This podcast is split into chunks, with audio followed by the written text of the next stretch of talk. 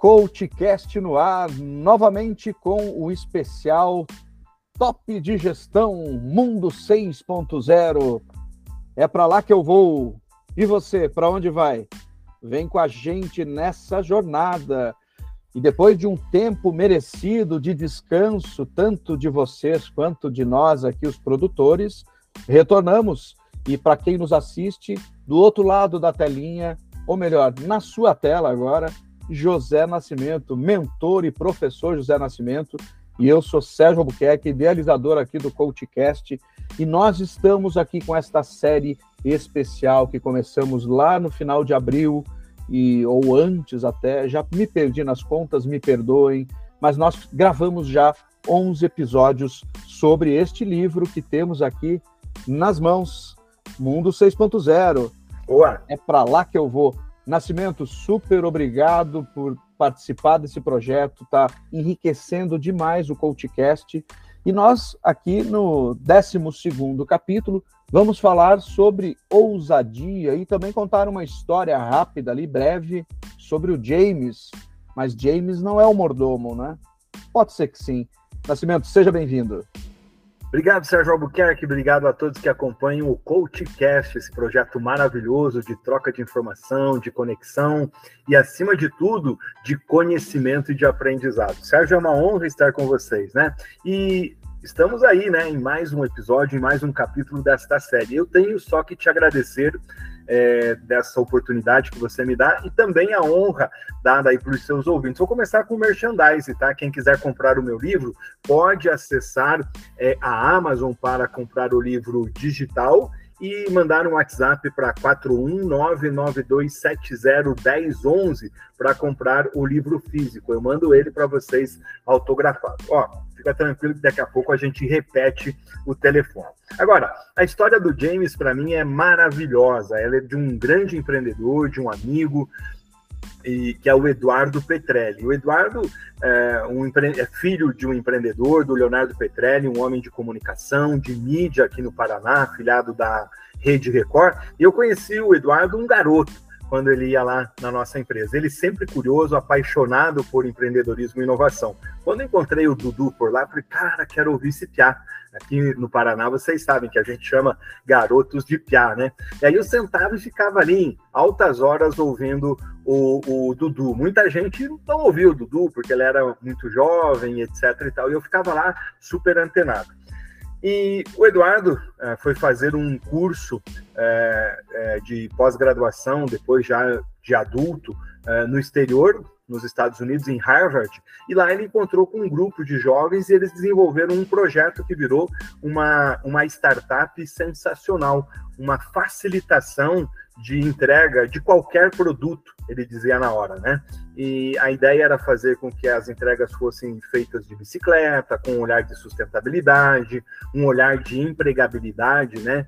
É, empregando e dando trabalho aí para jovens universitários. E, num primeiro momento, o, o James é, abriu água, não foi bem, Uh, depois o James começou a avançar, tanto é que a ideia foi comprada pelos professores lá de Harvard que orientavam a garotada, viraram sócios, inclusive.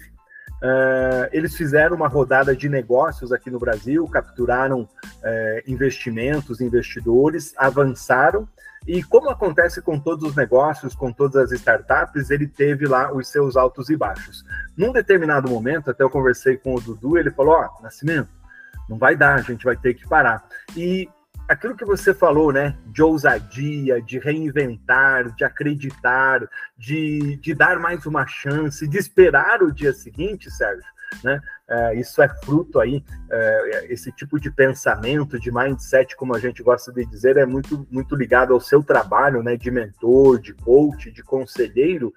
É, a, a startup do James fez isso aguardou. E numa dessas viradas, eles conheceram o pessoal do Pão de Açúcar. E justamente naquele momento, o Pão de Açúcar estava vivendo um dilema de precisar digitalizar os seus processos, de, de fazer ali uma educação para o mundo online digital. E os meninos chegaram com tudo aquilo que eles precisavam, né? E naquele momento, a, o James, o projeto do James, foi vendido para o grupo Pão de Açúcar. Isso passaram-se alguns anos, os sócios viraram diretores lá dentro do, do grupo Pão de Açúcar, né, de uma startup é, é, que estava escalando ali dentro do negócio.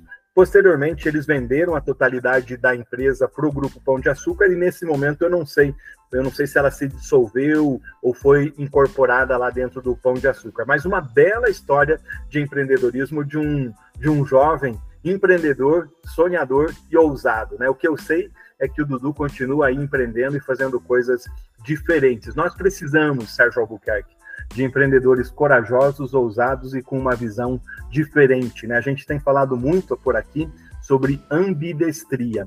Como é viver, resolver o presente, olhar para o passado, mas começar a sonhar com o futuro, desenhar o futuro e transformar. Excelente. E Nascimento, olha só, muito bem colocado. Nós temos aqui duas palavras que praticamente são mágicas no mundo de negócio: inspiração e transpiração. Sensacional. Como é que é isso? Fala pra gente o que, que é inspirar, o que, que é transpirar. Ô Sérgio, o mundo tá cheio de gente inspirada. É, de médico e louco, todo mundo tem um pouco. Ideias, todo mundo tá babando. A gente tá cheio, cheio de, eu, eu digo assim, de engenheiros de obras prontas ah, eu tenho uma ideia, você pode melhorar isso aqui, você pode melhorar aquilo, né? Ah, eu tenho um projeto. A gente tem falado muito aí dos startupeiros de, de Core Point, né?